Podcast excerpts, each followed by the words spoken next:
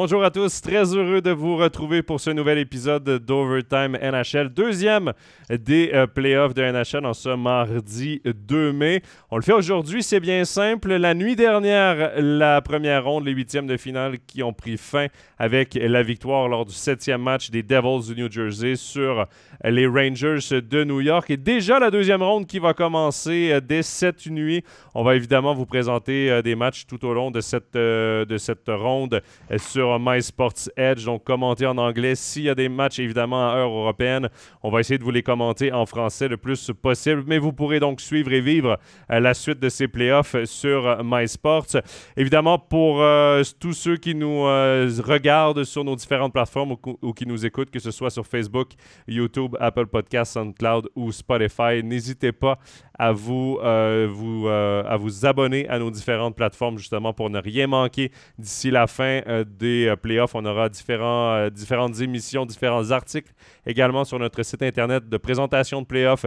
Également, on va faire des émissions tout au long euh, des rondes, à chaque début de ronde et également à la toute fin de la Coupe Stanley. Je ne suis pas seul aujourd'hui. On va accueillir notre invité du jour. On a accueilli la semaine dernière l'un des co-commentateurs de cette grande finale, Laurent Meunier. Cette semaine, on est avec l'autre co-commentateur, c'est Danny Gélina. Salut, Danny. Oui, salut, Jonathan. Danny, on a eu de toute façon la chance la saison dernière de co-commenter ensemble la finale, une partie du moins de cette finale. Et on va remettre euh, le coup également euh, cette saison avec, avec toi et, Laurent en co-commentaire. Oui, non, c'est bien, ça va faire du bien, ça va faire du bien. Oui, on se réjouit, même si euh, c'est en plein milieu de la nuit. On prend évidemment beaucoup de plaisir à commenter cette grande finale avec du jeu tellement spectaculaire. D'ailleurs, Danny, ben, on va revenir tout de suite sur les playoffs sur le premier tour, mais également sur le deuxième tour. Donc, les affrontements qui seront à mhm. surveiller. Et on va commencer avec l'Association de l'Est. Danny, on va euh, commencer tout d'abord avec la plus grosse surprise de ce premier tour des playoffs. L'une des plus grosses, peut-être surprise, j'irai pas de l'histoire de la Ligue nationale, mais en tout cas, c'est le plus grand écart entre deux équipes au classement euh, de la, la NHL. C'était le plus grand écart qui a finalement permis à l'équipe euh, qui était l'underdog, donc l'équipe mhm. négligée, à remporter euh, une série. Ce sont les Panthers de la Floride qui ont réussi à combler un déficit de 1-3 dans leur série face aux euh, Bruins de Boston pour l'emporter. Danny, évidemment, c'est la surprise les Panthers, on savait qu'ils avaient une bonne attaque. Hmm. Finalement, ont réussi à changer le cours de cette série-là. Et je ne sais pas si tu as réussi à voir tous les matchs. Évidemment, il y en avait certains qui étaient en pleine nuit. Mais comment t'expliques qu'une équipe qui a remporté la Coupe du Président, donc meilleure équipe de la Ligue nationale en saison régulière, une équipe qui a battu le record historique du nombre de victoires et du nombre de points dans une saison, s'écroule comme sans première ronde? Alors, je pense qu'il y a plusieurs facteurs. Euh, on va prendre le facteur qui est le plus facile à, expliquer. C'est que, euh, bon, Bergeron était blessé. Bergeron a, joué blessé dans la série. Ça, c'est une évidence. Il a même été absent sur, euh, sur une rencontre. alors, ça, c'est quelque chose qui a été très important pour, pour l'équipe et ça ne devrait pas probablement être le seul. Mais ça, c'est des choses que quand tu es une équipe comme les Bruins de Boston, c'est pas quelque chose sur lequel tu vas t'appuyer en, en conférence de presse après le match. C'est quelque chose qui va sortir plus tard parce que c'est des professionnels, parce que c'est une bonne équipe, et parce que c'est des bons joueurs.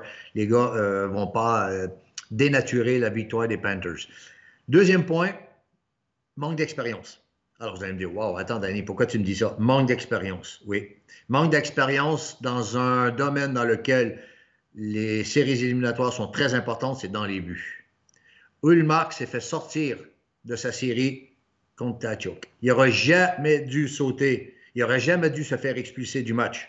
Jamais. Il n'aurait jamais dû rentrer dans l'altercation. Il a manqué d'expérience. Ça aurait été un fleuri si ça aurait été euh, un, gardien d'expérience.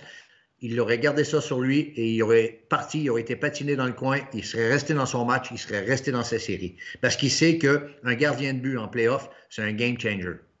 Et si vous regardez toutes les autres séries, on comprend ce que je dis quand je dis qu'un gardien de but, c'est un game changer. Alors, moi, je pense que c'est à ce niveau-là que beaucoup s'est joué. Le deuxième point, c'est qu'à un moment donné, les Bruins ont perdu pied. Les Panthers, euh, les Panthers ont pris, pris la bonne vague et euh, ils ont surfé dessus. Et euh, à un moment donné, ben, tout le monde sait que dans le monde du sport, ben, quand la vague elle est partie, puis tu n'arrives pas à la, stopper, ou en tout cas, tu n'as pas les éléments nécessaires pour la stopper, c'est pas que tu veux pas, c'est que des fois, tu n'as pas les éléments, ben, euh, à un moment donné, euh, les Panthers ont été plus forts, plus réguliers et plus déterminés probablement. Tout dans ton analyse m'intéresse, Danny. Je vais commencer avec les blessures parce que tu parlais de Patrice Bergeron. Il a raté les quatre premiers matchs de la série. Hernie discale qu'il a subi euh, au dernier match de la saison contre le Canadien de Montréal. Il a été blessé, il avait quitté la rencontre. Hernie mm-hmm. discale a voulu revenir, mais n'était pas à 100 On le voyait. Même En général, quand tu reviens avec un hernie discale, tu reviens sous, sous, euh, sous piqûre. Ouais, mais on voyait quand même que c'était pas Patrice Bergeron, le Patrice Bergeron qu'on connaissait, même juste pour si donner, c'est le joueur le plus courageux de la Ligue. Jonathan, juste pour te donner un parallèle, regarde, regarde le, la série euh, de, de, de, Vos ouais. à Joie. Il, il, a joué avec la même blessure, hein, la, la même blessure, et on peut voir que peu importe le joueur que c'est, de très bons joueurs, c'est une blessure qui t'empêche de jouer. Alors voilà, c'était juste le petit parallèle que je voulais faire. Et c'est difficile, même si ton cœur te dit euh, je veux y aller, euh, à un moment donné, tu ne peux pas faire autrement. Non, non, je suis parfaitement d'accord avec toi. Puis même si il a le cœur gros comme la terre, euh, que c'est un Bruins à vie, que c'est un joueur hyper courageux, à un moment donné, le corps a ses limites aussi. On l'a vu dans cette série-là avec Patrice Bergeron, même si il n'a pas joué du mauvais hockey faut le dire. Ensuite, tu parles de Ulmark et, de l'altercation avec Matthew Ketchuk. Pour ceux qui n'ont pas vu tous les matchs de cette série-là, en début de série, Matthew Ketchuk, évidemment, on le connaît parce que c'est un bon joueur offensif, oui, mais c'est aussi une petite peste. C'est un joueur qui aime beaucoup déranger l'adversaire et, c'est probablement l'un des éléments, c'était le leader des Panthers de la Floride dans cette première ronde. C'est probablement l'un des éléments qui explique cette victoire des Panthers. Et il a réussi à faire sortir de son match, comme tu l'expliques, Linus Ulmark qui a voulu se battre avec euh, Matthew Ketchuk. Et si les arbitres euh, n'étaient pas intervenus, et n'avaient pas empêché hmm. cette bagarre-là, il y aurait eu bagarre entre Matthew Ketchuk et entre Linus Ulmark. Et tu, tu, mets le doigt sur un des éléments marquants de cette série-là. Un autre, ben là, à voir quand ce sera confirmé, mais euh, Kevin Weeks, l'ancien gardien de, NHL, un des, un des, insiders influents de la NHL, donc qui sort souvent des, grosses nouvelles, a tweeté que Ulmark était gravement blessé et c'était une blessure qui l'ennuyait sur ses déplacements. Mais là, moi, ma question que je me pose, parce que toi, tu es coach, tu analyses ça toute la saison, tu as pu utiliser non pas que Ulmark, le futur gagnant du Vézina, fort probablement, tu avais deux gardiens performants en Jeremy Swayman. On l'a amené pour le septième match et il n'a pas mal fait dans le septième match. Les Bruins euh, étaient euh, complètement dépassés lors de la période de prolongation du septième match. C'est Swayman qui a permis pendant un laps de temps aux Bruins de respirer. Mais à un moment donné, c'était juste trop peu, trop tard.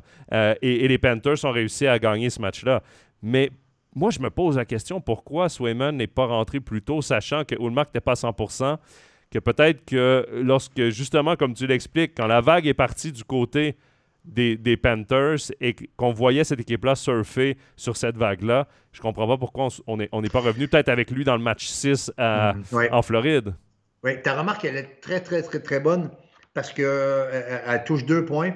La première, ben, elle parle du coaching. Euh, et là, je ne parle pas juste du coach, hein, parce qu'à NHL, il y a quand même beaucoup de monde. Et puis, il y a l'entraîneur des gardiens de but dans certaines équipes, est très influent. Et souvent, c'est l'entraîneur des gardiens de but qui choisit le gardien dans la cage. Hein. Ce n'est pas toujours le coach. Ça, les gens, il faut qu'ils sachent. Et le deuxième point, c'est que ça aurait aussi, comme tu dis, brisé le, un peu l'accoutumance la, des Panthers à avoir Ulmark dans les buts, à avoir Swayman dans les buts. Et du coup, Kachuk aurait été obligé de changer son mindset. Dire, oh, nouvelle situation. Euh, et là, ça aurait pu un peu, non pas déstabiliser, parce que c'est un grand mot, euh, c'est des professionnels, mais ça aurait pu apporter quelque chose de, de différent, à condition, à condition que Swayman était aussi en santé. Ça, c'est la grosse question aussi. Parce que là, là, je me pose la question, est-ce qu'il est en santé? S'il est en santé, là, je me pose la question, et beaucoup de, consultants euh, NHL, hein, beaucoup de consultants NHL ont pointé du doigt, non pas le laxisme, parce que le mot serait trop lourd, mais le, manque de réaction, le manque de réactivité de Montgomery. Hein, si vous regardez un peu, et c'est très facile de pointer du doigt le coach, parce que forcément, euh, quand tu perds trois matchs d'affilée, quand tu mènes 3-1, et tu perds avec la saison que tu as eue et que tu perds la série, euh, avec ça fait mal. Veux, veux pas, tu te le prends dans les dents et ça, tu peux pas faire autrement. Alors, il est vrai que euh, à ce niveau-là, il y a, peut-être quelque chose à voir, mais avant de, vraiment dire euh, d'être, parce que c'est facile à dire oui, on aurait dû, on n'aurait pas dû, mais il faut avoir vraiment tous les éléments en main. Mais si les éléments en main qu'on a seraient que les gardiens étaient, un gardien était en forme, l'autre un peu moins, et que c'est plutôt le, coaching staff qui a décidé d'aller avec une assurance tout risque euh, Ulmark, mais à 80% ou à 70%, et que le 70% est toujours plus fort que, que, que, le 100% de l'autre sur le banc, bon, ben voilà, c'est un choix, et après, il faut l'assumer et il faut en discuter. Je veux dire, euh, mais c'est vrai que c'est difficile à comprendre. Mais c'est vrai qu'en ce moment, on n'a pas toutes les réponses non plus. Hein. La, série s'est terminée il y a deux jours à peine.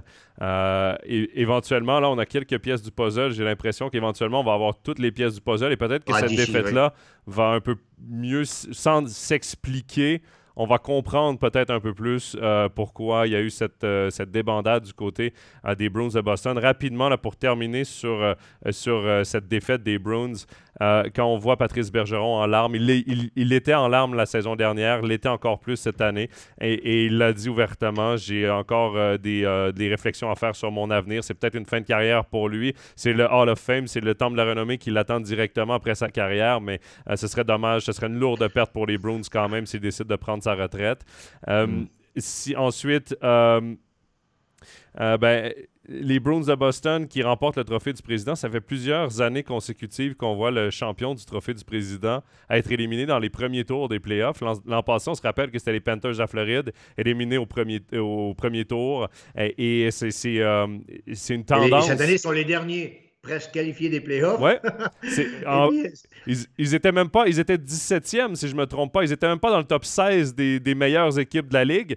Donc, dû aux équipes repêchées, aux, associations, ils sont rentrés, mais en étant 17e meilleure équipe de la Ligue, même pas 16 premiers. Et là, ben, ils passent en deuxième ronde. Donc, c'est dire, je sais pas s'il y a un stress, une malédiction qui vient avec ce trophée du président, mais j'ai l'impression euh, que c'est une tendance qui commence à être lourde aussi. Évidemment, ça rentre pas dans la tête, mais il y a peut-être une pression qui vient aussi. Peut-être que les équipes sont attendues de pied ferme quand tu es champion du, euh, ah. du, titre. Peut-être que tu mm-hmm. prends un peu à la légère la première équipe que tu affrontes parce que c'est la pire de ton association qui se qualifie aux séries. J'ai de la difficulté à m'expliquer pourquoi, le pourquoi du comment, mais ça a été le cas pour l'Avalanche du Colorado il y a deux ans, pour les Panthers de la Floride la saison dernière, pour euh, les Bruins de Boston cette année. Tampa Bay, Tampa Bay, euh, avant, avant les, les, les coupes. Hein? Ils avaient fini avec 17 points d'avance. Je ne sais pas si on se souvient. Il y avait, je crois qu'il y avait 17 points d'avance. Ils avaient 62 euh, victoires. D'ailleurs, ils étaient tenants du record de victoires avant mm-hmm. que les Browns y dépassent cette saison. Alors, moi, je pense, pour répondre vite à ta question, pour ne pas rester trop longtemps là-dessus, je crois que ben, c'est assez facile à expliquer. C'est que quand tu es premier, tu te dois de gagner. Et quand tu es dernier, tu as tout à gagner. C'est bien dit. C'est bien dit. ce que je veux dire, c'est que la pression, elle est où? Elle est où chez les Panthers? Elle est où chez les Panthers? Tu joues contre les meilleurs, ils ont battu le record. Les gars, ils, sont incroyables. Si tu perds, les gens vont dire Ouais, bon, les gars, bravo. Tu perds 4-2 la série, admettons. admettons tu perds 4-2. Ah, bravo, les gars. Tu perds 4-3. Ah, bravo, les gars, vous avez bien donné euh, du fil à retard à la meilleure équipe. Ouais, OK, c'est bon. Les gars n'avaient pas grand-chose à, perdre. Là, ils ont beaucoup à gagner. Et puis, du coup, euh, voilà, tu as toujours une équipe qui a toujours plus à perdre que l'autre. Et ça, ça te fait jouer un peu d'une façon différente. Si les choses tournent bien, je pense qu'à 3-1, les choses allaient très, très bien. Mais quand ça fait 3-2, 3-3, et puis là où le Marc qui commence à faire son show, puis elle commence à sortir, le gars, il n'a pas encore l'expérience nécessaire pour être capable de dire OK, euh, parce que là, c'est pas Ron Extall. Ron Extall, je ne sais pas si les gens se souviennent de Ron Extall, mais Ron Extall, quand il jouait avec les Flyers de Philadelphie, par exemple, lui, c'était son jeu. C'était mhm. son jeu. Et pourquoi personne n'allait le chercher? Parce que tout le monde savait que plus on rentrait dans son jeu, plus il était fort. Alors, c'était plutôt l'inverse qu'on faisait avec Ron Star. C'était qu'on le laissait dormir. On ne voulait pas l'approcher, on ne voulait pas le chatouiller. En plus, lui, il savait se battre. Lui, avec euh, Kachuk, lui, lui, lui euh, ça aurait été différent, tu vois. Alors, du coup, euh, mis ça bout à bout, fait que, ben voilà, l'équipe qui termine avec le trophée du président, trophée, c'est un trophée qui, finalement, tranquillement, pas trop vite, qui veut presque plus rien dire. Oui, ouais, je suis d'accord avec toi. Euh, c'est vrai que le trophée que toutes les équipes veulent de toute façon, c'est la Coupe Stanley. Et en ce moment, ben, le trophée du président mène pas directement à une Coupe Stanley. Non, non. Ce qui amène directement à la Coupe Stanley, c'est d'être dans les playoffs et d'être prêt en tant que collectif, en tant que groupe. Et je crois qu'il y a deux, trois, deux, deux, trois collectifs qui ont prouvé que euh, avec de la profondeur et en tirant tous sur la même corde et avec une certaine dynamique et puis un peu de chance aussi, ben les, les, choses peuvent tourner. Ça montre la parité aussi dans cette Ligue nationale. Il y a, toutes les équipes peuvent se battre. C'est pas compliqué. Oui, il y a des équipes en reconstruction. Ces équipes-là ne font pas les playoffs. Mm. Mais dès que tu rentres en playoffs, tu peux battre tout le monde. Et c'en est la preuve. Tu as parlé de pression dans ce que tu as dit. Et parlant d'une équipe qui avait beaucoup de pression, les Maple Leafs de Toronto, Danny, qui ont enfin gagné une ronde de playoffs. C'est la première fois depuis, si je ne me trompe pas, c'est avril, le mois exact. Je crois que c'est avril 2004. Imaginez. 2004. 2004, ça fait 9 ans exactement que les Maple Leafs de Toronto. Euh, pas, 9 ans, 19 ans. 19 ans. 19 ans exactement que les Maple Leafs de Toronto n'avaient pas Alors pour certaines équipes, c'est pas beaucoup, mais pour Toronto, c'est énorme. Sachant. Ben, c'est le plus gros marché de la Ligue nationale, c'est pas compliqué. Euh, il, y a énormément, il y a énormément de pression. Euh, et en plus, ils affrontaient les Maple Leafs, une équipe qui leur avait donné énormément de difficultés ces dernières années, le Lightning de Tampa Bay. Danny, le Lightning qui n'a pas abandonné dans cette série-là. Euh, mais les Maple Leafs, au final, je pense qu'on ne se trompe pas si on dit qu'ils méritent. Ils ont joué comme une équipe qui voulait gagner. Ils méritent cette victoire-là dans cette première ronde. Oui, non, je pense que les Maple Leafs, euh, depuis quelques années, sont verts, mais ils n'étaient pas mûrs. Là, cette année, ils étaient mûrs. Est-ce qu'il manquait peut-être, est-ce que tu penses qu'il manquait un Ryan O'Reilly? Euh, je, voulais, je, voulais, y arriver, j'ai pris mes petites notes. Euh. je t'ai devancé. oui, non, non, mais tu as bien fait. C'est le transfert. Je ne parle pas de Cacho qui était un transfert euh, de fin de saison, OK? Je te parle de transfert de, de, date butoir pour les playoffs en général. C'est le plus gros et le plus efficace transfert qu'il y a eu en NHL. C'est pas une surprise pour personne. Le garçon revient vivre chez lui, dans sa ville natale. Euh, un hyper professionnel, un grand capitaine. Alors ça, c'est, je mets ça de côté parce que c'est, c'est un X factor. C'est pas un game changer, c'est un X factor. C'est, différent. C'est, c'est, overall, c'est, comme avoir Crosby dans son équipe. Euh, c'est quelque chose de très, très important euh, dedans, dehors, à côté, à l'hôtel, euh, dans les voyages. quand ça déborde un peu, les gars sont contents à l'extérieur, on gagne une victoire. Allez hop, on va prendre une petite bière en bas au bar. Hey, gamin, viens là deux secondes. C'est là-bas que ça se passe. Tu vois ce que je veux dire? C'est des gars qui savent tempérer. Voilà. Ça, c'est OK. Ça, c'est un X-Factor. Par contre, oui, je pense que Toronto était mûr, était prêt. OK sans enlever l'essence même de leur victoire contre euh, Tampa Bay. Tampa Bay est en fin de cycle et était essoufflé. Et euh, euh, ils ont pas, on a vu un Vasilevski moyen. moyen. c'est pire playoff en carrière. Ouais, je pense qu'il était assez moyen. Il n'a pas été bon. Il n'a pas été en mode playoff, en tout cas. D'habitude. Il n'a pas volé un seul match. Tu vois, il a, voilà, d'habitude, il gagne. Quand, l'équipe, elle paraissait pas très bien, lui, il aidait à, ce que l'équipe paraisse bien. Du coup, bon, on dit, wow, bravo, Tampa. Mais non, là, il y a. Alors, les gars, je pense qu'ils sont un peu en fond, en fond. Puis, on peut dire ce qu'on veut, mais les garçons, ça fait quatre ans là, qu'ils euh, ont, ils ont probablement euh, presque 30 jours de moins de récupération que les autres. Et il arrive un moment où, euh, que tu le veuilles ou pas, ça, ça, te rattrape. Et puis, une fois n'est pas coutume, les transferts du mois de février n'ont pas été bons du mois de mars, le transfert de. À la, à la limite, euh, ça n'a pas été bon. Janotte n'a pas été euh, à la hauteur des espérances. Mais je pense qu'il ne fallait pas s'attendre à grand-chose. Je pense que si Tampa Bay voulait aller plus loin, il fallait qu'il aille O'Reilly. Et O'Reilly n'est pas fou. Euh, il, a, quand même senti qu'à quelque part, l'équipe qui avait le plus de chance et qui était plus sur une dynamique à long terme de réussite, c'est quand même Toronto. C'est drôle que tu parles des mouvements de personnel à la date limite des transactions. Tu vois, moi, les deux joueurs, je pense, ont le plus manqué au Lightning de Tampa Bay pendant cette euh, série-là, c'est Andrei Palat et euh, Ryan McDonough. Je mm-hmm. trouve que la profondeur des, du Lightning, parce qu'on a amené Janot en faisant OK, c'est un ajout de profondeur, mais je trouve quand même que la profondeur, en même temps, Palade pouvait jouer sur un deuxième bloc. Là, on s'entend. Je dis profondeur, mais c'est qu'il plaçait tout le monde dans la bonne case. Je trouve que la profondeur du Lightning n'était pas aussi forte que peut-être les trois dernières années, alors mhm. qu'on a travaillé sur la profondeur du côté des, des Maple Leafs. Il ne faut pas oublier qu'ils ont laissé partir l'année dernière, enfin, euh, il y a deux ans, euh, Yannick Gourde. Et euh, quand on va y arriver tout à l'heure, Yannick Gourde Il n'a pas trop mal joué. OK? Non, mais Yannick Gourde, c'était quoi? C'était un gars qui pouvait. Il jouait sur, sur l'avantage numérique, sur le deuxième avantage numérique. C'est des garçons qui apportaient. Euh, alors, tu perds, euh, tu, perds des garçons comme Gourde, tu perds comme McDonough, un gros défenseur, expérience, puis tu perds euh, Palat, qui, quand même des. qui a quand même mis des buts importants. Alors, forcément, je pense qu'ils sont en fin de course. Euh, puis après ça, ben, Pointe a été moyen. Bon, il était secoué pas mal. Euh, il, était, il était pas mal secoué. Toronto a fait ce qu'il fallait. Je veux dire. Euh, et après ça, par contre, si tu veux aller plus loin sur Toronto, Toronto, si on prend Tavares, Matthews, Marner, hein, les gens ont vu Nylander, si on calcule bien et si on regarde bien, c'est 34 points. Hein. 13 buts, 21 passes à 4. Hein. Ouais, ouais. Quand tu as, ça qui marche, puis tu as tes gardiens qui tiennent la baraque correctement, puis que tu as l'autre côté, tu sens que c'est fébrile un peu, puis que tu dis, écoutez les gars, là, il faut vraiment mettre le coup de grâce parce que notre adversaire n'est pas bien, mais si on lui donne une deuxième vie, là, on va être en danger. Il faut être intelligent aussi en, power en, playoff. Hein, il faut voir que quand ton adversaire n'est pas forcément très, très bien, il ne faut quand même pas, le réveiller. Hein. alors, du coup, ben, je pense que, c'est pour ça que je dis qu'ils étaient mûrs. Ils étaient mûrs, euh, c'est-à-dire que c'est des choses qui ont peut-être appris à leur dépens euh, depuis deux, trois ans. Et puis, euh, bon, la pire défaite, je pense qu'il aurait fait mal, c'est contre Montréal, à mon avis.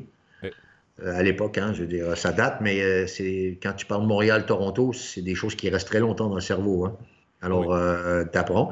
Mais je pense que non, je pense O'Reilly expérience, Samsonov dans les buts qui, qui, fait le job. Et puis pour une fois, Toronto peut s'appuyer sur des bonnes lignes, euh, c'est-à-dire euh, au niveau gardien, au niveau défenseur et au niveau attaquant. Puis finalement, ben, quand tu attaques plus souvent que tu défends, ben, finalement, la meilleure défense pour eux, c'était d'avoir la rondelle.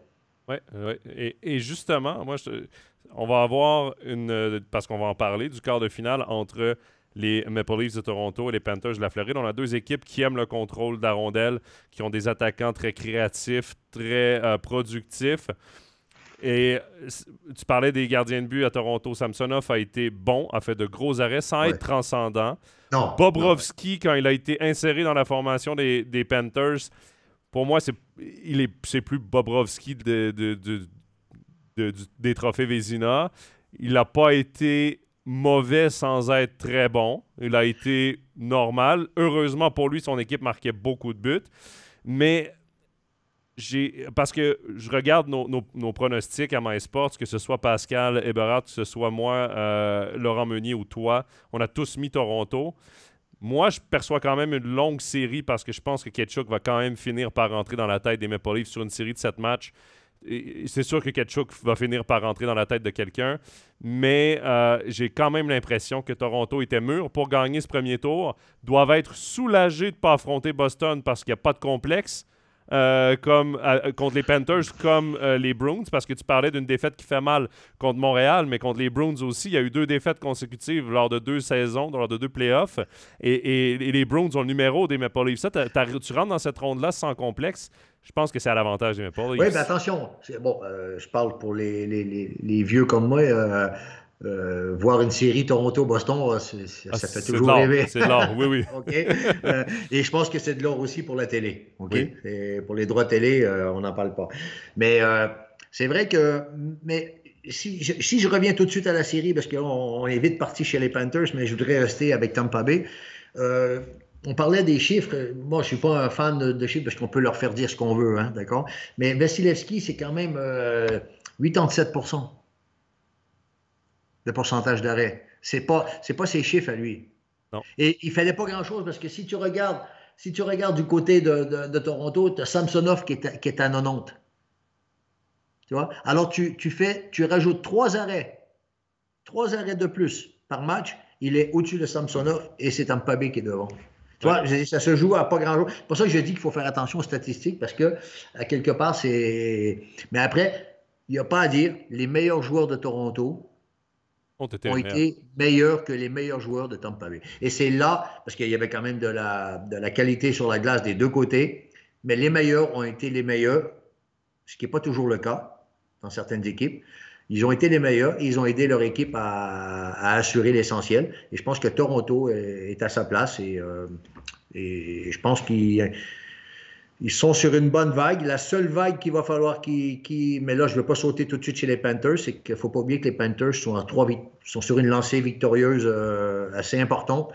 Alors, du coup, il va falloir voir comment et comment voir comment, comment ça va. Qui, qui, qui, qui mentalement va prendre l'ascendant? Est-ce que, est que tu, gardes tu gardes le momentum quand tu es à trois victoires d'affilée comme ça ou quand une série redémarre à zéro, tu redémarres à zéro et tu. Bon, on va voir. On va voir comment. C'est là aussi peut-être que Toronto euh, ben, manque d'expérience aussi. Les Panthers manquent d'expérience. C'est deux équipes qui, finalement, qui partent à la recherche euh, du long terme en séries éliminatoires. Et ça, ben, écoute, euh, l'expérience, ça ne s'achète pas et on verra. Mais c'est pour ça qu'O'Reilly, Tavares peuvent devenir super importants euh, en situation euh, comme ça. Et, les Maple Leafs vont devoir également redescendre parce que eux, la, série, si je ne me trompe pas, elle commence cette nuit, donc la nuit du 2 au 3. Oui, exact. Euh, ils vont devoir redescendre aussi de leurs émotions parce que quand on voit, après le but de John Tavares en prolongation qui propulse les Maple Leafs au deuxième tour, j'avais l'impression de voir une équipe remporter la Coupe Stanley. donc, il faut quand même revenir à la base, il faut descendre un peu de ces émotions-là, il faut les utiliser, mais quand même revenir à la base et se reconcentrer là, sur la tâche qui est loin d'être terminée. Il reste encore 12 victoires à aller chercher. Oui, mais tu l'as dit tout à l'heure, il y a tellement de pression à Toronto que passer même le premier tour qui, devenait complètement euh, une psychose euh, dans Toronto, ben, c'est comme si, euh, comme tu dis, c'est comme s'ils avaient accompli quelque chose alors qu'ils sont dans l'accomplissement. C'est-à-dire qu'ils sont sur le chemin de l'accomplissement. Et puis pour aller au prochain, il fallait qu'ils passent cette première étape, un peu comme un rallye. Tu vois, ils, sont passés qu'au premier checkpoint. Ils n'ont pas gagné le rallye encore. Hein? Ils n'ont même pas gagné la... C'est juste une spéciale, c'est juste le premier checkpoint. Mais tu vois le bonheur des garçons. Alors, s'ils sont capables de le transcender en énergie positive, c'est nickel. Mais par contre, si ça les amène à avoir mangé le dessert avant l'heure, là, je pense qu'ils vont avoir une grosse désillusion. Puis je pense qu'il y en a deux, trois de l'autre côté qui vont les, faire payer, hein, je te le dis. Hein. J'aime beaucoup l'image du rallye. J'avais dans ma tête l'image euh, d'un pilote de rallye qui passe le premier checkpoint en première position, qui se met à faire des bangs sur la piste, puis qui repart après pour le deuxième checkpoint. Euh, attendons euh, la toute fin, l'arrivée pour faire les, les bangs de la mhm, victoire. Exactement. Exact. OK parce que là, évidemment, on va devoir enchaîner aussi avec les autres séries. Euh, et on a beaucoup, à, parler, notamment du côté suisse et, des Devils du New Jersey. Mais euh, selon toi, euh, Toronto Panthers, qu'est-ce qui va être la clé de cette série-là? Alors, la première, c'est Toronto, la gestion de l'événement. Et quand je dis l'événement, c'est l'événement du deuxième tour, parce que c'est un gros marché. Alors, il y a énormément de pression. Comment les garçons vont rester focus sur leur, jeu, leur match. Et la deuxième, euh, la gestion de l'événement, c'est-à-dire euh, est-ce qu'il joue contre les Panthers ou Kachuk?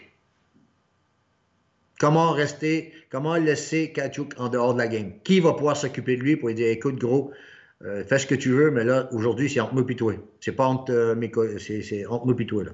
Toute la série, ça va être entre moi et toi. Alors, si tu as quelque chose à dire, si tu as quelque chose à faire, tu viendras me voir ou sinon, c'est moi qui vais venir te voir. Ça, il va falloir que les, gros garçons, euh, et ça, je pense qu'un garçon comme O'Reilly va, être capable d'amener, de, ou Toronto va probablement partir sur 6 euh, défenseurs, 12 attaquants, en sachant que le 12e attaquant, euh, ben, ça va être le gars qui va s'occuper de Kachuk et que si jamais ils le perdent euh, pour un 5 minutes quelque chose ou n'importe quoi, ben qu'ils puissent continuer à jouer à 11 attaquants. Parce qu'en NHL, on joue beaucoup à 11 attaquants. Surtout, surtout que Ryan O'Reilly a connu Matthew Ketchuk dans l'Ouest. Hein. ils ont joué contre parce que mm-hmm. O'Reilly a fait quelques saisons à, Saint-Louis alors que, que euh, Ketchuk était à Calgary. Donc, euh, mine de rien, de jouer dans la même conférence, ça, te fait, ça fait que tu le ben, vois tu joues plus, souvent. Alors, du coup, tu... Certainement certainement. OK, euh, Danny, on avance avec euh, la deuxième, euh, le deuxième quart de finale dans l'Est. La Caroline, les Hurricanes qui ont remporté leur série face aux Islanders de New York. Ils vont affronter les Devils du New Jersey.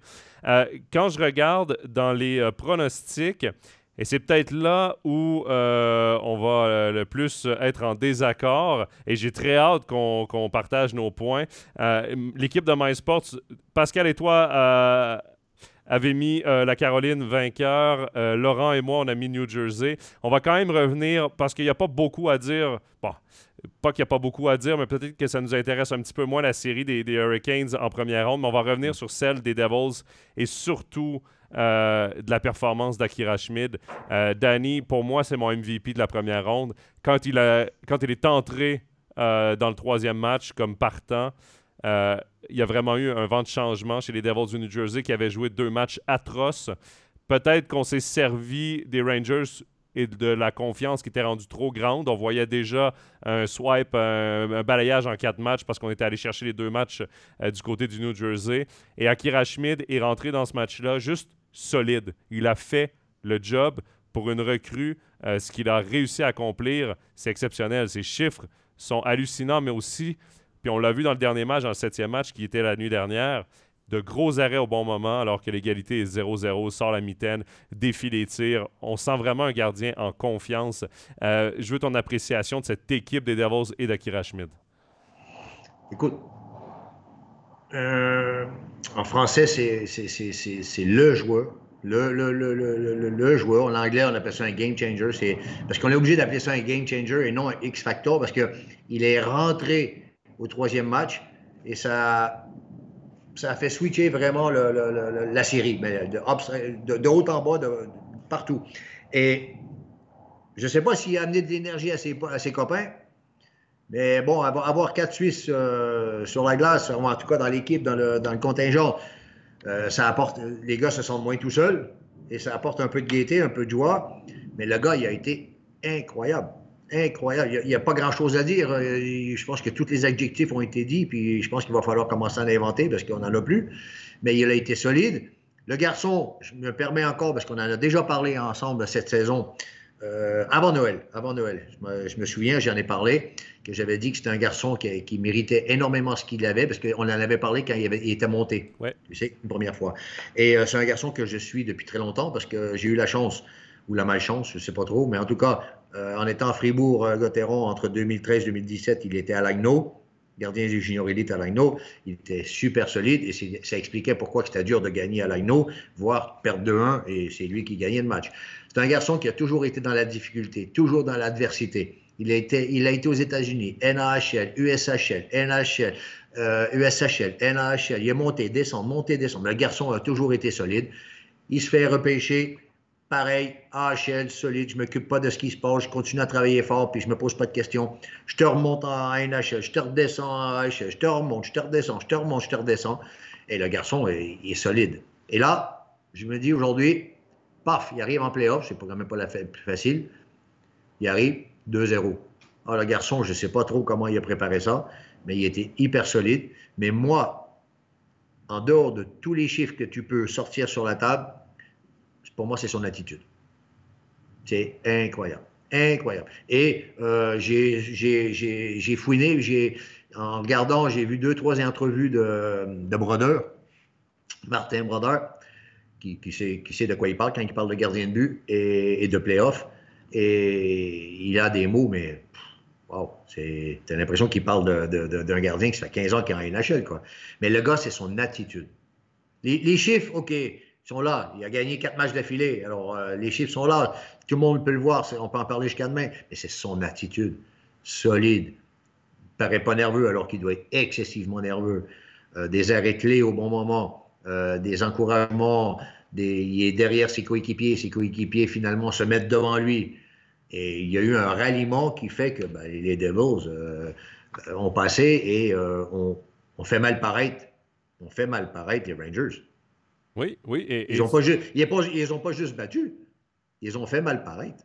Mais je sais pas, Danny, euh, parce que, bon, moi, j'avais euh, j'avais pris les Rangers vainqueurs dans cette. Euh, ah, moi aussi, hein, je suis honnête, je le dis, moi aussi. J'avais pris en sept matchs, puis je me disais, la différence, ce sera l'expérience des Rangers.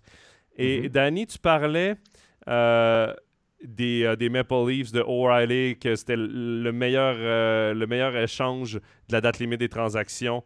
Tu vois, euh, les Rangers de New York, on est allé avec du talent, du talent, du talent. On est allé chercher les deux plus gros noms, Tarasenko et Kane, sur le marché des transactions euh, un peu plus tôt au mois de, février-mars.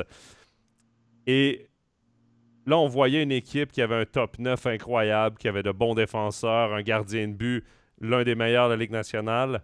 J'ai, eu l'impression de revoir, et, là, Danny, euh, j'ai 30 ans, donc euh, mon, expérience de hockey se résume aux 26, 25, 26 dernières années de hockey.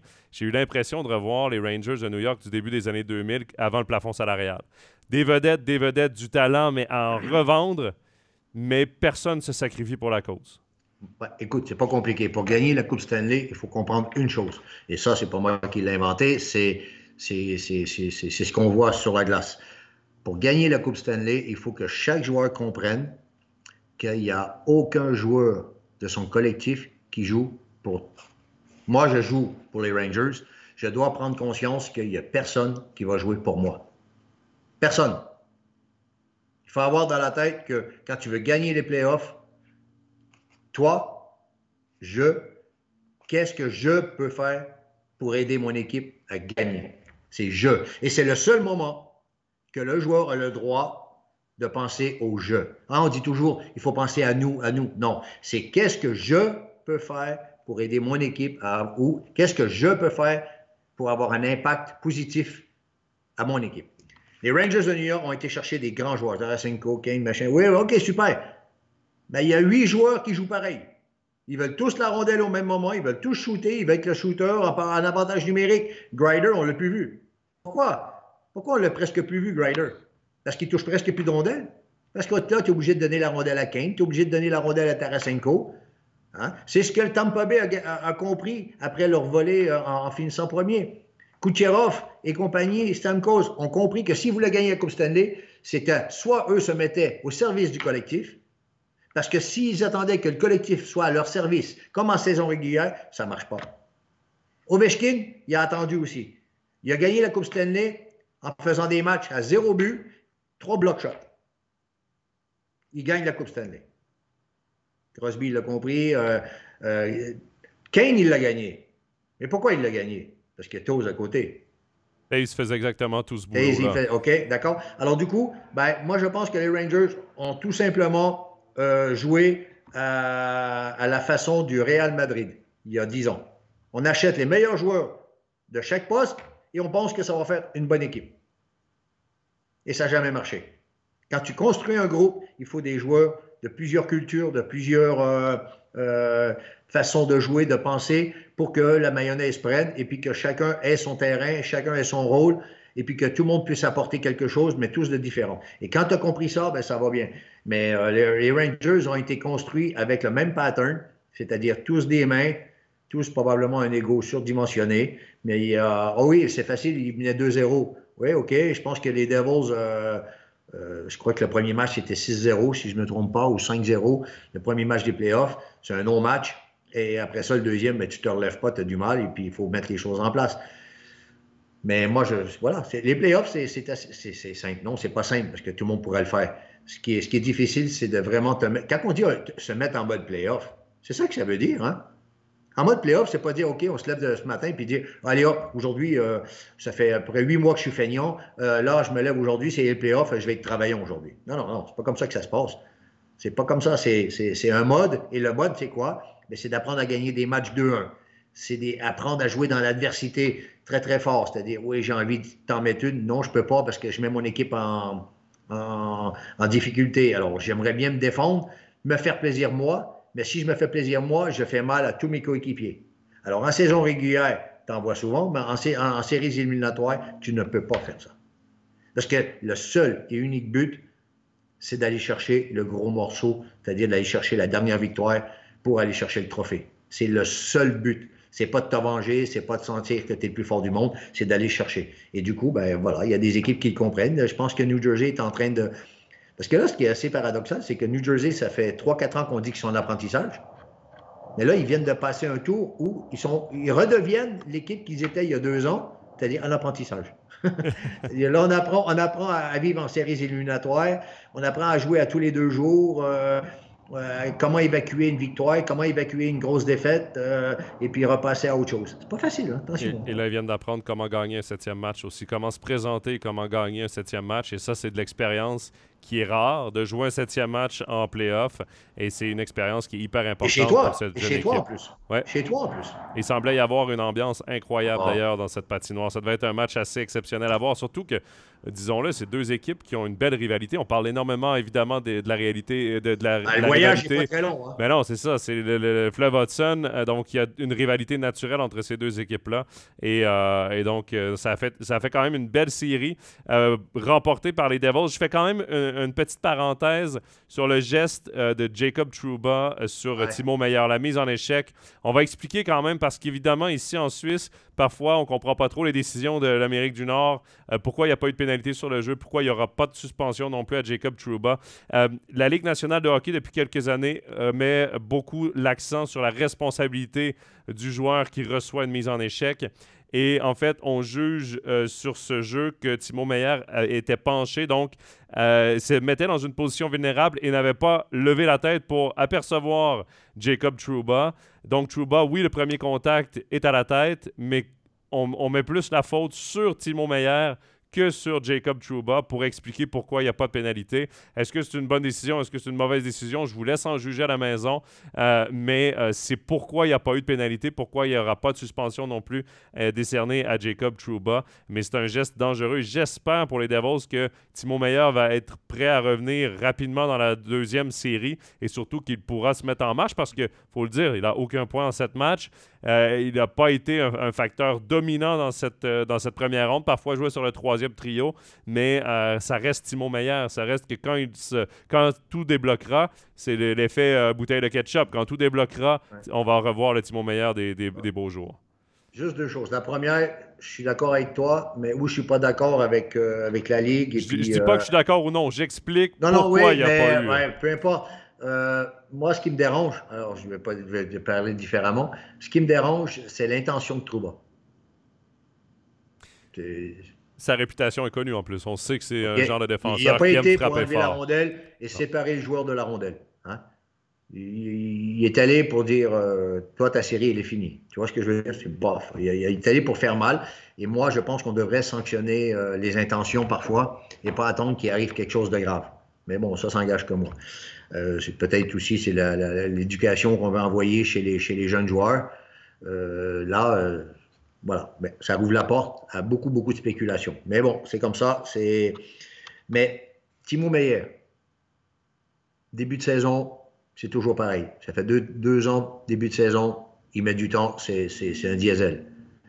Là, il est dans un processus à peu près pareil. Première fois qu'il a été changé cette année, hein, il a changé, c'est pas évident. Même s'il est avec des Suisses, il faut qu'il se réhabitue. Enfin, tu vois, c'est peut-être quelqu'un qui était dans un confort, qui a été protégé pendant plusieurs années par Thornton. OK? Alors, du coup, il était quand même dans un confort qui était assez, assez, assez bon. Alors, c'est peut-être un garçon qui a besoin de, de, temps, qui a besoin de, de- Mais quand ça va faire clutch, quand ça va faire euh, bingo la première fois, en général, lui, ça, ça part. hein. C'est comme, euh, comme une grosse vague. Alors, je pense qu'il faut être patient. Et aujourd'hui, je reviens à ce que j'ai dit tout à l'heure. Quand un buteur comme Timo Meyer n'arrive pas à marquer comme il fait d'habitude, comme il est censé être, au lieu de toujours lever les bras et vouloir la rondelle parce qu'il veut marquer absolument, peu importe ce qui se passe sur la glace, il continue à faire son jeu et il se pose la question à chaque soir comment je ou à chaque présence sur la glace comment je peux avoir un impact positif à mon équipe sur l'adversaire. Alors, si ce soir, c'est de marquer des goals, c'est très bien. Si c'est sur échec avant ou de, jouer contre la plus grosse ligne en face et de faire mon boulot et de gagner 2-1 ce soir, ben voilà, c'est mon job ce soir. C'est tout. Mais ça, c'est pour ça que les Devils peuvent avoir du succès si les garçons euh, sont dans une dynamique comme celle-là. Après, euh, il y a des choses qui te rattrapent. Euh, si l'équipe en face est vraiment plus forte que toi, ben elle est plus forte. Tu vois, je veux dire, ça, c'est. Tu peux pas faire grand-chose. Donc, les Devils ont rendez-vous avec les Hurricanes de la Caroline au deuxième tour. Les Hurricanes qui ont battu les Islanders de New York, les Islanders qui ont, ont un power play, ont eu un power play le pire de la ligue, si je me trompe pas, un power play affreux toute la saison. Ça a été encore une fois le problème de marquer des buts pour les Islanders. Ça a été compliqué toute la saison. J'ai et, ça a été des matchs, parce que la Caroline a, gagné en six rencontres, ça a été des matchs plutôt serrés, à bas score. Mhm. Euh, mais là, rendez-vous avec les Devils, les deux équipes euh, qui ont eu une chaude lutte toute la saison pour le premier rang de leur division. Pour le premier rang, oui. Mhm. Donc, l'avantage de la patinoire dans cet affrontement-là, qui appartient aux Hurricanes de la Caroline. Danny, je veux ton explication. Pourquoi euh, les Hurricanes vainqueurs? Et je donnerai la mienne ensuite pourquoi j'ai mis New Jersey. Ben, parce que je pense que c'est une équipe qui est comme, euh, comme Toronto. Je pense que, bon, déjà, premièrement, je pense que je dois laisser parler aussi mon cœur, c'est Brin d'amour. J'aime beaucoup, le, beaucoup le coaching, euh, la mentalité. J'aime beaucoup ça. Euh, côté humain, j'aime beaucoup ce, genre de, de, façon de faire. C'est une équipe qui est, qui est construite depuis trois ans, deux, trois ans. Elle se, elle se construit tranquillement. Anderson, il est sur une autre planète. 97% euh, hein. Alors, du coup, oui, on peut dire que les Highlanders l'ont oh, fait bien pareil. Il a joué qu'un seul match, par contre. D'un match, voilà. Mais euh, après, voilà. Euh, moi, je pense que les Hurricanes sont dus, sont mûrs, et je les vois, je les vois, je les vois avec une, avec une composition relativement large, une profondeur qui est intéressante. Et euh, c'est une équipe qui euh, a amené une fraîcheur depuis trois ans à peu près à NHL avec leur, euh, leur, leur, fin de match un peu assez, assez drôle. Et un peu à l'européenne? Ça fait, oui, ça fait du bien. Ça fait du bien. Et j'ai pris les Hurricanes parce que je les, dans, dans, mon, dans ma tête, hein, j'ai regardé, je les ai amenés, je les ai amenés, je les ai amenés relativement loin. Il y a juste Colorado qui m'a mis un peu de don. Boston, pardon, qui m'a mis un peu de don. OK? Alors, euh, du coup, moi, je voyais plutôt la, une genre de finale de conférence, euh, tu vois, euh, Boston Hurricanes. Alors, pour rester honnête avec mes choix jusqu'au bout, à part que Boston m'a mis dedans, ben, j'ai dit non. Même si New Jersey me montre du beau hockey, je pense qu'à un moment donné, il y a certaines choses qui vont éventuellement les rattraper. Parce qu'on est dans l'honnêteté. moi, dans ma, mon playoff chart, j'avais mis que les Rangers passaient les Devils, mais que les Rangers passaient aussi les Hurricanes. Et, euh, mon explication est simple. Pour moi, la ligne de centre des Hurricanes de la Caroline n'est pas la ligne de centre d'une équipe championne de la Coupe Stanley. Sébastien Ao comme premier centre, pour moi, ça va. Mais quand tu regardes deuxième centre, Jesperi Kotkaniemi, troisième centre, Jordan Stahl, quatrième centre, Paul Stachny, pour moi, il manque de profondeur et de talent parce qu'il y a quand même deux joueurs de centre expérimentés, mais très vieux aussi, en Jordan Stahl et, Paul Stachny. Et là, en plus, Svechnikov, est blessé. Terevainen est un point d'interrogation pour la deuxième ronde. Max Pacioretty n'a pu jouer que deux matchs cette saison. Pour moi, au final, j'ai l'impression que les blessures vont finir par les rattraper. Et j'ai pas été convaincu des Hurricanes à Caroline en première ronde. Et là où je m'explique pourquoi j'ai mis les Devils du New Jersey vainqueurs, on vient d'éliminer de, les Rangers de New York du côté du New Jersey sans l'apport de Jesper Bratt parce que, bon, je parle niveau point. Hein. Les meilleurs éléments, certains meilleurs éléments des Devils de New Jersey n'ont pas performé, n'ont euh, pas marqué des points comme ils nous ont habitués en saison. Jesper Bratt, Dawson Mercer, qui a été un bon élément quand même dans les derniers matchs, mais ça a pris du temps lui aussi avant qu'il commence. Timo Meyer, Nico Ischier, euh, très bon jeu défensif, responsable et tout, mais niveau point, c'est pas encore là. Euh, Jack Hughes n'est pas le meilleur pointeur de cette équipe-là, c'est Eric Ola. Euh, donc, je me dis, quand tout ça va être en place et que tous les joueurs vont performer à leur plus haut niveau, si ça vient qu'à arriver, pour moi, je vois mal cette équipe-là être éliminée par une équipe qui est décimée par les blessures. Et la ligne de centre des Devils, pour moi, elle est tellement plus forte que la ligne de centre des Hurricanes, que c'est pourquoi je suis allé avec les Devils. Mais je t'écoute, puis en même temps, euh, dans les textes de présentation de la première ronde, moi, j'avais mis les Hurricanes, je crois, en 4 contre les, Islanders. Et je me souviens d'une de mes phrases que j'avais écrites. Euh, je disais euh, que les Hurricanes, euh, c'est une équipe qui était mûre pour une finale à Coupe Stanley, que la fenêtre était ouverte parce que ça fait des années que Rod Brennamour prépare cette équipe-là et qu'on est presque à l'apogée de cette préparation-là.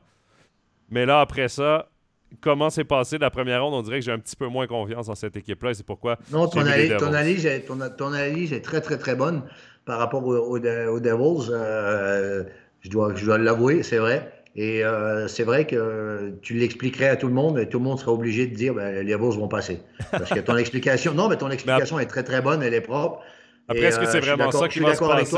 Est-ce que c'est vraiment ça qui va se passer sur la plateforme? Ça, c'est une autre peu histoire. Peu importe, l'analyse, elle est... bonne. L'analyse, elle est bonne. Après, si on, aurait tout le contrôle, ça serait facile. On, irait jouer, puis on, gagnerait. Hein, c'est pas, pas ça. C'est que c'est vrai. Mais après, bon, je suis chaud je suis obligé de rester honnête jusqu'au bout. Je peux pas, sinon c'est trop facile. Je peux pas changer à chaque série. Euh, comme quand, quand j'étais gamin, je choisissais toujours l'équipe qui gagnait. Quoi. Euh, ouais, non, mais c'est bien qu'en même temps qu'on ait des avis divergents. Je trouve ça hyper intéressant aussi qu'on n'ait pas toujours euh, les, les, mêmes choix. Et honnêtement, une analyse, on le fait à distance. c'est une analyse basée sur des faits, mais reste que et, les Panthers sont très bien prouvés. Et ensuite le Kraken. Je pense que personne au monde euh, avait prévu que le Kraken et les Panthers allaient passer en première ronde. Un des deux, certains oui, mais que les deux passent. Et, c'est là où les théories, c'est bien beau.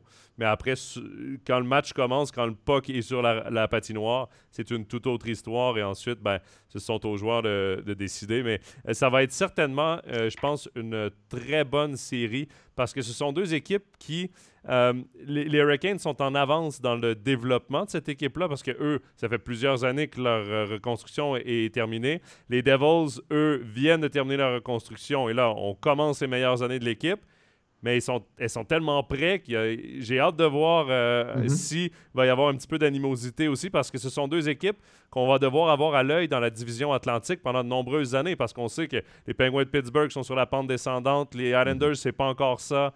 Euh, Washington aussi. Washington aussi. Là, les Rangers, les Devils et les Hurricanes sont pressentis comme les trois meilleures équipes de cette division-là pour au moins deux, trois années. Oui, ben, je suis d'accord avec toi, mais je reviens sur ce qu'on a parlé, je m'excuse tout à l'heure, les Rangers. Les Rangers, en allant chercher les joueurs qui ont été cherchés à la pause pour les playoffs, ont détruit euh, la construction. Alors du coup, euh, ils se sont tirés une balle dans le pied et j'ai hâte de voir comment ils vont faire, comment ils vont faire pour réguler la, situation et revenir à, à, quelque chose de plus, de plus terre à terre. Sans mettre. D'être sexy. Parce que là, c'est une équipe sexy, hein, c'est tout. Hein. Sans mettre le feu à la maison, va certainement falloir sortir quelques meubles puis faire un peu de feng shui dans tout ça. Là. Ah faire un peu de réaménagement de la maison. C'est sûr. Après, tu sais, on rigole bien, mais à un moment donné, les, les, les Devils vont avoir un autre problème c'est qu'à un moment donné, euh, il va y avoir des, reconductions de contrats, des renégociations de contrats avec les gros, les gros jeunes qui sont là. Parce que, euh, et là, on va voir comment eux vont être capables de, garder qui, quoi. Et est-ce que les jeunes vont avoir l'esprit à dire, ben écoute, on va essayer de gagner un million de dollars de moins pour être capable de garder un peu tout le monde, pour être capable d'aller chercher une coupe? Parle de ça, moi j'ai en tête la brigade défensive des Devils du New Jersey parce que c'est sexy d'avoir à gauche un Luke Hughes, d'avoir éventuellement un Simon Nemec qui sont deux deuxièmes choix de repêchage.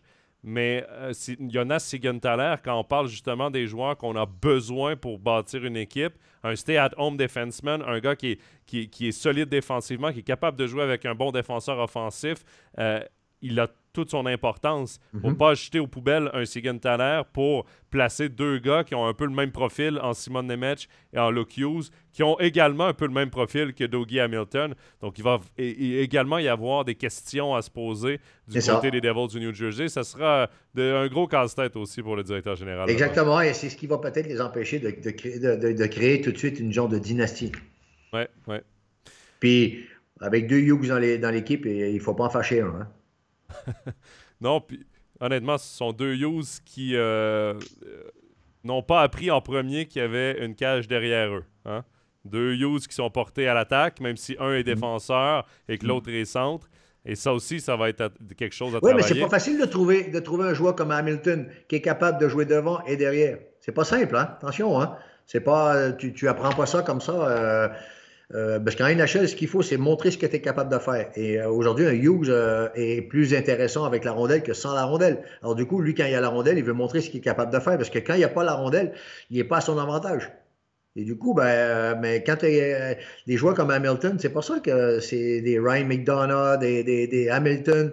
c'est dur à trouver. C'est dur à garder. Parce que ils savent, et du coup, le check ça coûte cher, hein, garder ces garçons. Hein. D'ailleurs, pour le faire venir au New Jersey, ça a coûté très, très cher et de nombreuses années aux Devils. OK, euh, David, euh, Danny, donc, euh, pour toi, c'est la Caroline et Toronto qui s'affronteraient en finale d'association. Pour moi, c'est New Jersey et Toronto. On va voir si on aura raison donc dans l'association de l'Est. On va maintenant se concentrer sur les équipes de l'Ouest. Et on va commencer avec euh, la série entre les Golden Knights de Vegas et les Oilers d'Edmonton. Euh, les deux formations qui ont eu, se sont peut-être posé des questions lors du premier match, mais ensuite, j'ai vraiment l'impression que euh, la machine s'est mise en, marche, qu'on a contrôlé les séries, même si les Oilers ben, mhm. C'était un peu plus serré. Euh, Stuart Skinner n'a pas été transcendant. ça a été un peu plus disputé que pour, pour ce qui est des Golden Knights euh, face aux Jets de Winnipeg.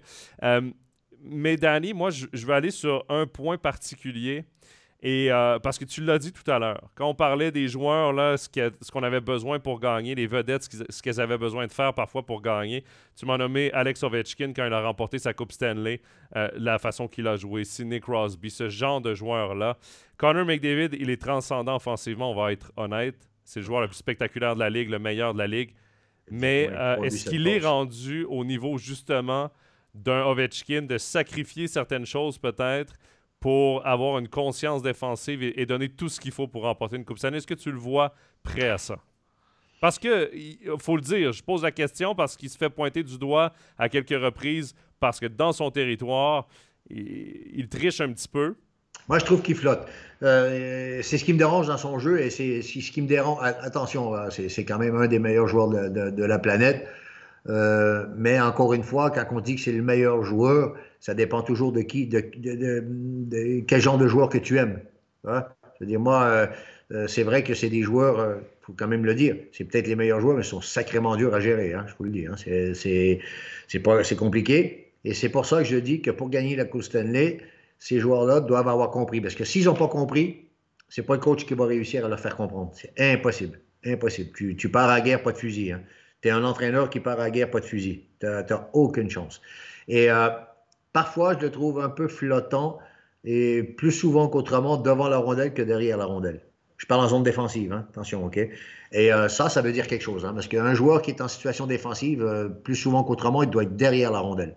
Et quand je dis derrière la rondelle, c'est soit en position défensive face à son adversaire direct, c'est-à-dire le non-porteur, ou euh, quand la rondelle elle est entrée en bagarre sur le bord des balustrades, ce qui arrive souvent à NHL parce que les patinoires sont, sont faits de, façon que ça se bat beaucoup là-dessus, ben, il est un mètre devant la rondelle pour partir en contre-attaque ou il est un mètre derrière la rondelle pour assurer l'essentiel.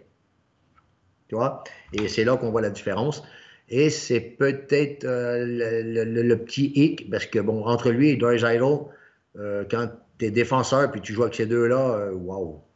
Des fois, c'est pour ça qu'il euh, faut les enlever. Tu ne peux pas les mettre toujours ensemble. Parce qu'en zone défensive, c'est raide. Hein? Et c'est pas que Drysdale ne peut pas jouer défensif. Hein? Parce que moi, Drysdale, je l'ai vu jouer la Coupe Mémorial en junior euh, lors du dernier tournoi, enfin des derniers matchs au Colisée de Québec. Euh, les remparts, ils faisaient la Coupe Mémorial et Drysdale était avec son équipe junior. Et je peux te dire que s'il jouait, il jouait bien. C'était tellement facile pour lui qu'il y avait toujours deux, trois pas d'avance. Là, NHL, ça le rattrape. Et ça, je pense que c'est peut-être probablement le côté qui risque de faire mal aux Oilers d'Edmonton. Parce qu'on ne peut pas dire qu'ils peuvent s'appuyer sur une défensive assurance tout risque et sur des gardiens de but assurance tout risque. Alors leur rôle, ça serait de limiter les occasions de l'équipe adverse en sachant que, vu le talent que tu as, tu n'auras pas besoin de 50 chances pour mettre deux goals avec la qualité intrinsèque de l'équipe, trois chances de but, t'en fais quatre. Parce que tu mets, ton quatrième dans une cage vide parce qu'il sort le gardien. Tu vois ce que je veux dire? Alors, est-ce qu'ils sont prêts à ça? Moi, j'ai des doutes. Du côté, parce qu'on va parler également des Golden Knights, euh, eux, ça a été un peu plus facile. Je pense que ça a été la série la plus expéditive, euh, d'ailleurs, dans cette première ronde de playoffs. Les Golden Knights contre les Jets de Winnipeg. Et, Danny, dans le dernier épisode d'Overtime NHL, j'étais avec Laurent Meunier, j'étais avec Nicolas mm-hmm. Ducharme, et je disais que un des éléments importants allait être le retour de, de Mark Stone du côté des Golden Knights. Et, mm-hmm. Nicolas m'a dit euh, oui, mais à voir dans quelle forme il sera. Et clairement, il a montré que c'est un élément extrêmement important, cette équipe-là. Je suis d'accord, mais je reviens à ce que j'ai dit tout à l'heure. J'espère que les gens ne vont pas m'en vouloir de répéter. Mais quand un joueur rentre dans les playoffs, peu importe la forme qu'il a, il doit se poser la question et il se pose la question qu'est-ce que je peux amener, qu'est-ce que je peux avoir comme impact dans mon équipe contre l'adversaire? Et si mon niveau de forme est moyen, Je ne vais pas commencer à faire tout et n'importe quoi. Ça, c'est la première chose. Je vais faire les choses simples.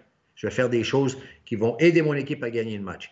Deuxièmement, je vais accepter que mon entraîneur ne me donne pas les 18 minutes de glace que j'ai d'habitude parce qu'il va me protéger. Il va me protéger. C'est-à-dire qu'il va m'en donner 13 pour être capable de faire 13 bonnes minutes au lieu de 18 moyennes. Alors, c'est pour ça que quand vous avez des joueurs comme ça, ben, vous avez deux cas de figure. Soit le joueur n'a rien à battre des autres et puis il dit Moi, je viens d'arriver, je ne suis pas en forme, mais vu mon statut, je veux mon 20 minutes de glace, je veux ma place en avantage numérique, je veux ma glace en désavantage numérique, je veux commencer les périodes à chaque fois. Euh, à un moment donné, tu dis non, c'est pas possible.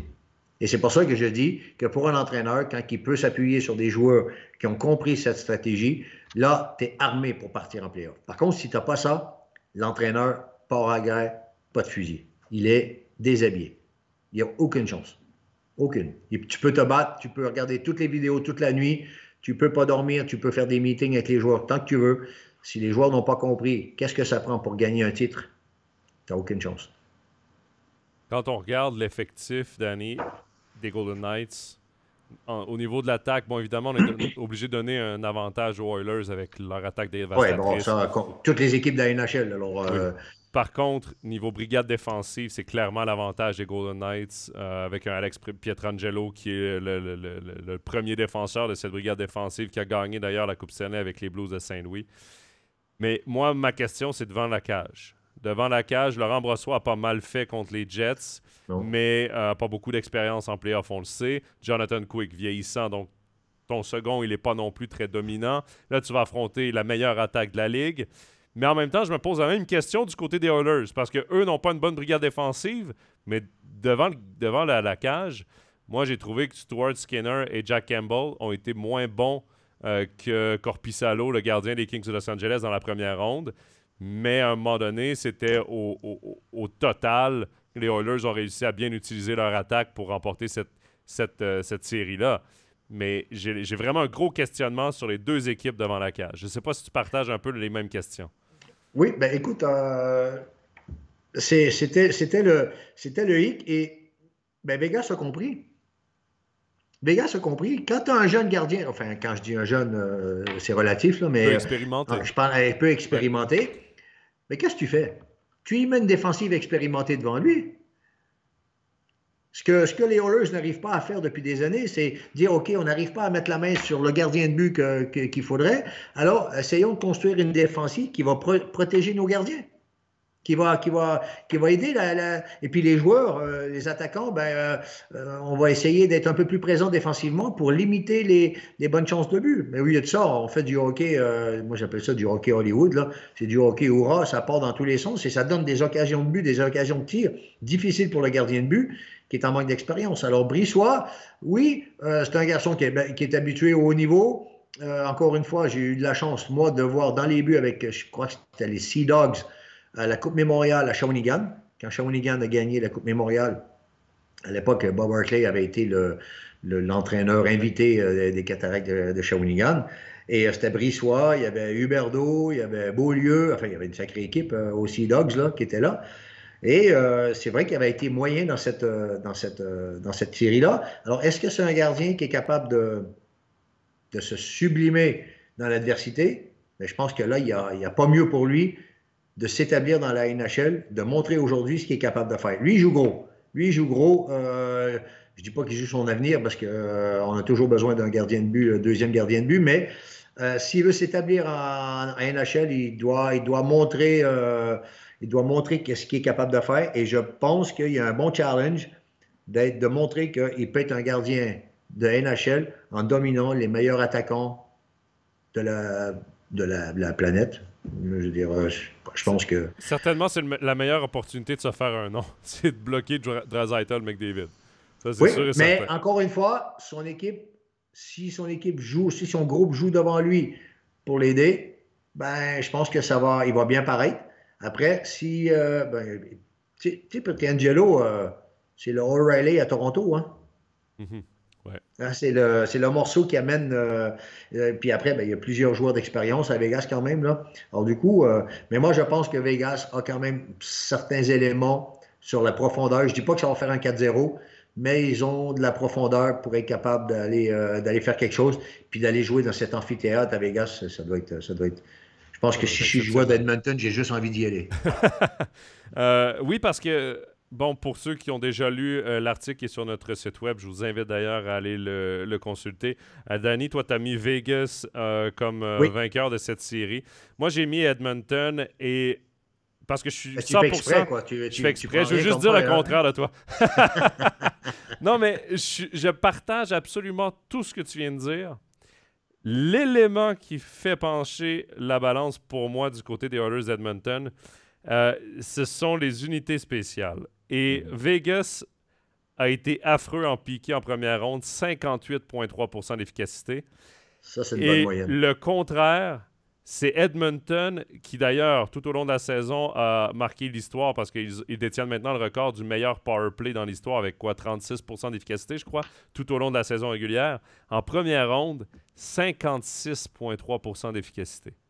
Donc là, tu as la meilleure unité de power play de la première ronde contre la pire, la pire unité en piqué de la première ronde qui vont s'affronter. Donc, si Vegas est le moindrement indiscipliné, ça va leur coûter cher. Et comme les Oilers, avec leur, leur leur McDavid, leur Nugent Hopkins, c'est une équipe qui aime contrôler la hein. rondelle, tu es obligé à un moment ou à un autre, si tu te défends, il y a un petit crochet qui va sortir. Et c'est sûr et certain que ça va sortir. Et c'est là que ça peut couler pour moi les Golden Knights. Et c'est vraiment mm. juste là-dessus, parce que mm. je partage 100% de ce que tu as dit, mais c'est là-dessus que j'ai penché du côté des Oilers. Oui, c'est pour ça que pour Vegas, il est très important pour eux de, faire une série à 5 contre 5. Très, très, très important. Primordial, oui, primordial. Après, je sais que c'est pas possible, hein, attention. Hein, tu l'as bien dit, euh, quand tu défends, euh, ben, tu as plus de chances de prendre des pénalités que quand tu as la rondelle.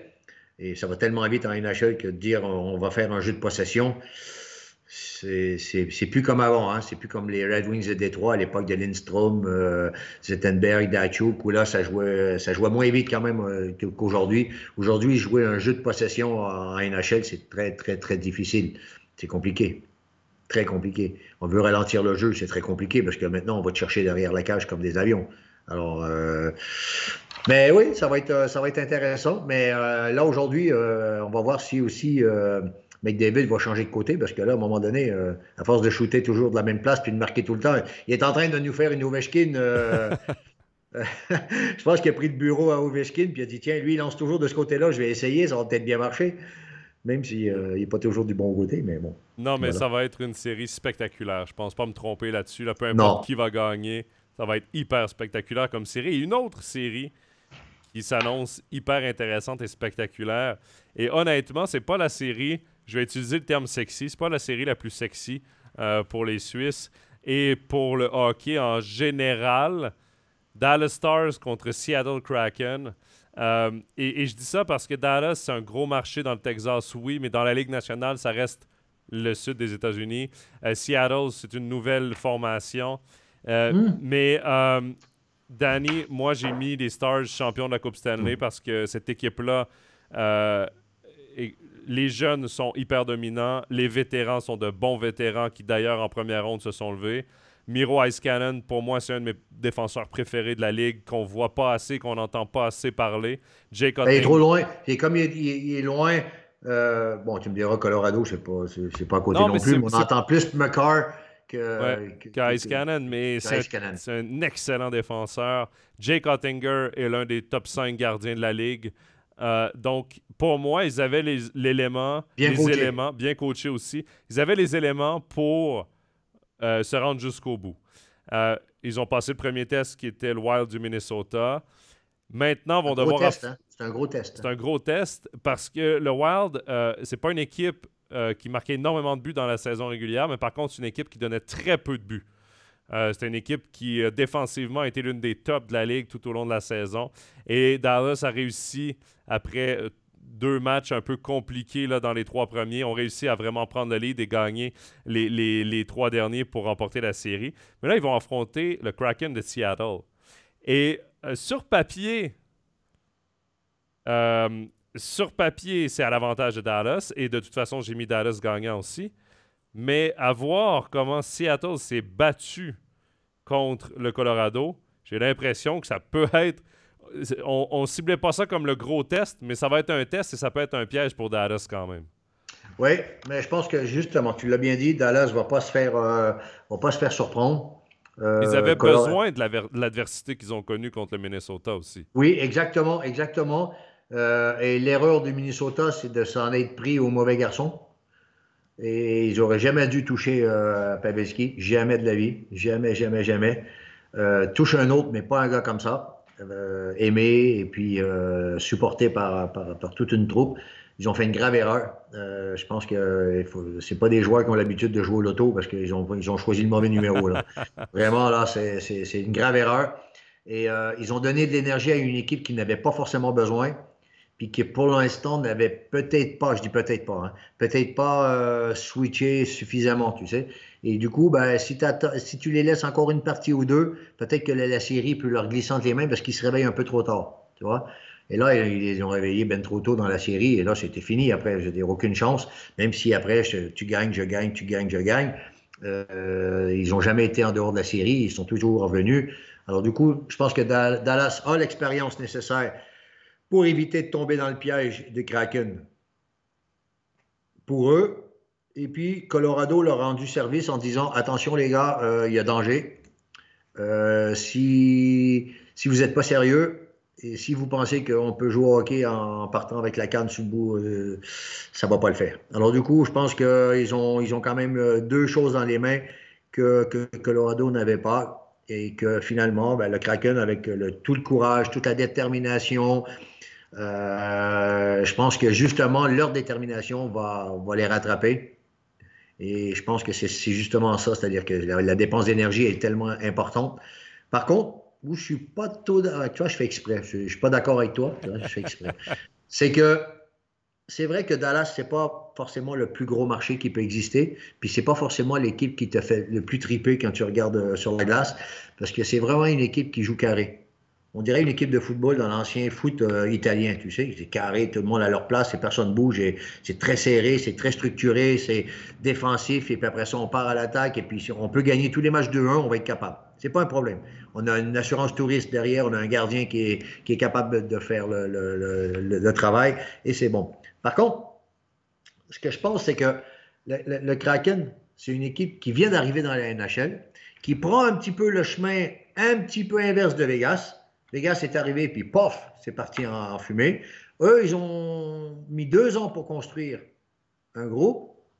Et tranquillement, pas trop vite, le, groupe commence à se trouver. Et Francis, le, directeur général, euh, Ron Francis, tranquillement a pris un chemin un peu différent que, Vegas a pris. Bon, forcément, peut-être que les joueurs qui avaient dans le chapeau pour recruter n'étaient pas forcément les mêmes non plus. Euh, les, autres, équipes s'étaient préparées aussi à parfaire à Vegas.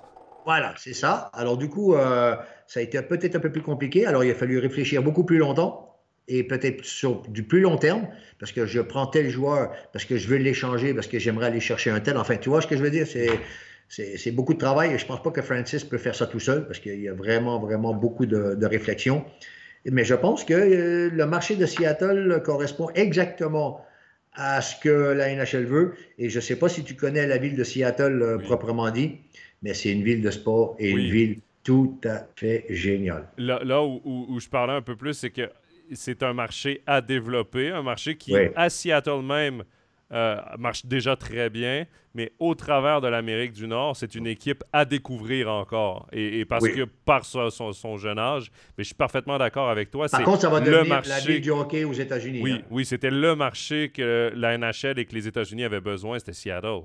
Parce que là, ça fait deux ans qu'ils essaient de ramener Sacramento là-bas. Hein. Les propriétaires des, lieux des, des Kraken euh, ils ont leur projet, c'était pas juste Seattle au hockey, hein. c'était de prendre Sacramento puis de les amener là-bas. Mais pour l'instant, la NBA freine des deux pieds. Et le problème, c'est que s'ils amènent Sacramento là-bas, ça crée un déséquilibre dans la ligue. Alors, c'est juste ça. Alors, du coup, le marché global euh, sportif, euh, c'est une des seules régions aux États-Unis où quand tu fais un match de foot féminin, il y a 30 000 personnes dans les gradins. Hein. C'est un marché incroyable, et tant sur le plan universitaire que sur le plan professionnel.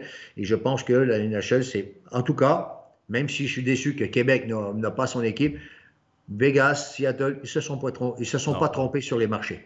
S'ils se sont trompés avec euh, Atlanta, Phoenix et, euh, ah, mais pourquoi on reparle d'Atlanta, là? Pourquoi on reparle d'Atlanta? Là, on change de sujet, mais je ne vais pas en parler parce que... Euh, ben, c'est une très bonne question, Danny. J'ai pas de réponse non plus. Je ne comprends pas. Ça n'a pas marché du le premier coup. Bon, OK, la patinoire n'était pas marché. Pas Il y avait 5000 personnes. Mais... C'est même pas... Oui, ça aurait pu marcher, ça n'aurait pas... Non, 5000 personnes, il faut être sérieux. C'est le même marché que la Floride. On s'entend que c'est le même marché que Sunrise. C'est... Exact. Bon, mais euh, non, et, bon, il y a le sport universitaire à Seattle, il y a la NFL avec les Seahawks, il y a mm-hmm. euh, le baseball avec les Mariners, et il manque le basketball, parce que là maintenant on a le hockey, la MLS qui est là-bas aussi. Là honnêtement, mm-hmm. c'est une, c'est une ville, et il y a beaucoup de sièges sociaux aussi à Seattle, donc il y a beaucoup d'argent, les loges sont prises, sont vendues. Euh, ah, c'est beau là-bas. C'est, magnifique. Donc non, je suis parfaitement d'accord avec toi que Seattle, c'est un marché que la NHL avait besoin euh, de, de, développer. Et euh, tant mieux que ça ne prenne pas non plus. Par contre, c'est un marché qui fait mal à Vancouver. Oui. Parce que si Vancouver veut sortir la tête de l'eau, il faut qu'eux performent aussi. Sinon, ils vont se faire engloutir par euh, les Seattle.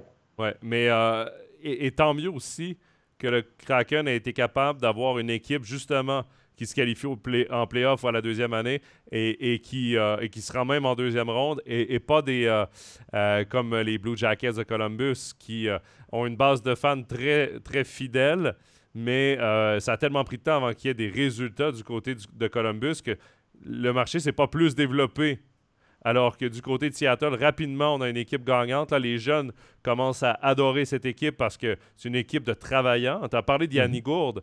Euh, c'est un gars hyper talentueux, mais c'est un gars aussi qui a le cœur sur la main, euh, qui donne son cœur dans son jeu. il y a beaucoup de joueurs comme ça.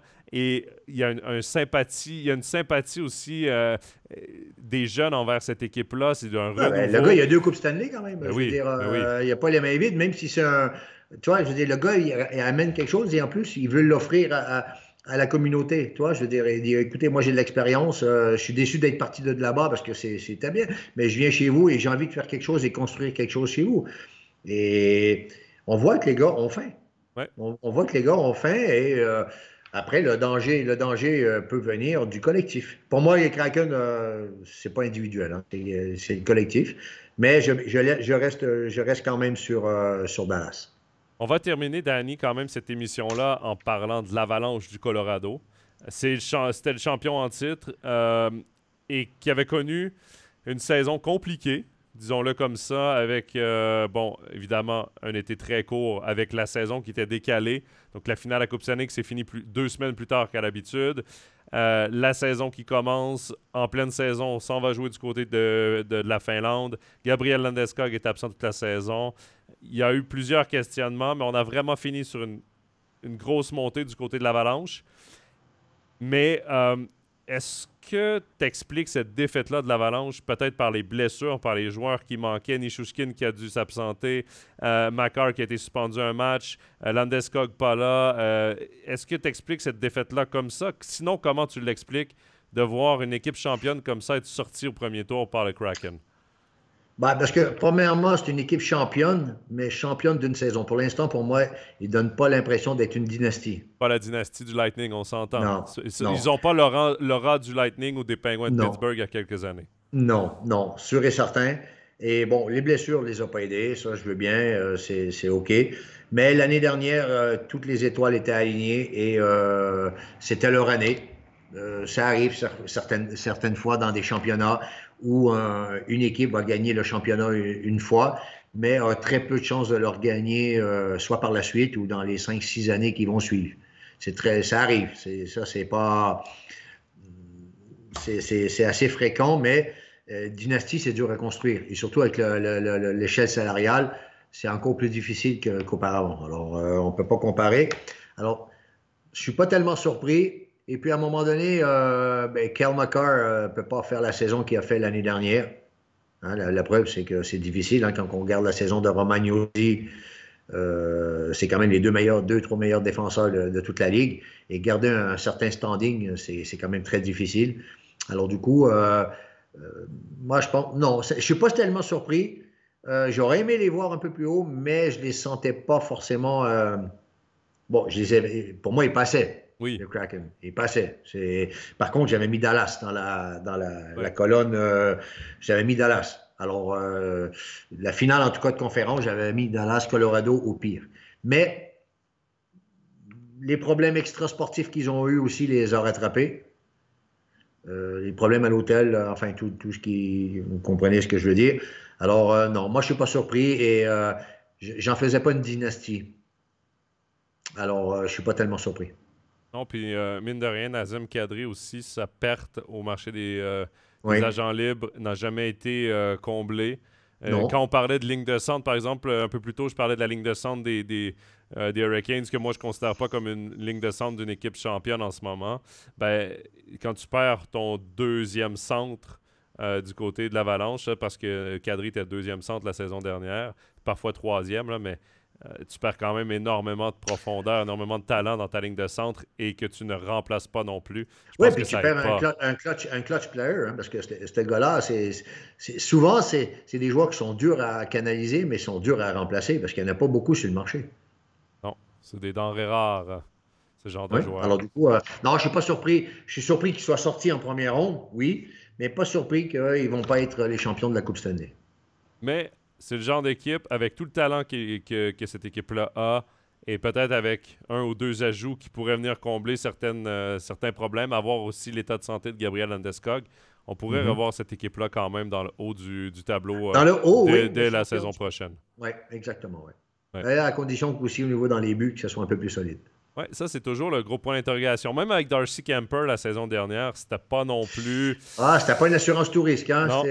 C'était limite. Hein? On en avait fait un gros problème l'année dernière. Hein? On n'était pas certain que Darcy Camper euh, puisse être capable d'amener euh, jusqu'au bout. Hein? Alors, euh, la chance qu'il a, c'est qu'il y avait une équipe en face capable de mettre en face de lui, mettre pas mal de goals. Alors, tu pouvais en laisser passer un ou deux. Tu savais que ton équipe était capable d'en mettre trois. Tu vois, je veux dire mais ça ne peut pas marcher tout le temps, ça. Non, non, certainement pas, certainement pas. Danny, merci beaucoup pour euh, cet overtime NHL. Évidemment, on va se retrouver euh, au que ce soit pour un overtime NHL, que ce soit en finale euh, de la Coupe Stanley, on va suivre ça d'un bon oeil. Et eh ben, je te remercie encore de ta présence sur notre émission. Avec plaisir et à la prochaine et, je, remercie également tout le monde de nous suivre en grand nombre. En grand nombre. N'hésitez pas à commenter, que ce soit sur euh, YouTube, sur Facebook. Vous pouvez nous poser vos questions également pour les prochaines émissions. On va se donner rendez-vous donc dans deux semaines euh, pour euh, la présentation des finales d'association, donc de la demi-finale de la Ligue nationale. Bonne fin de journée à tous et à bientôt. Bye bye.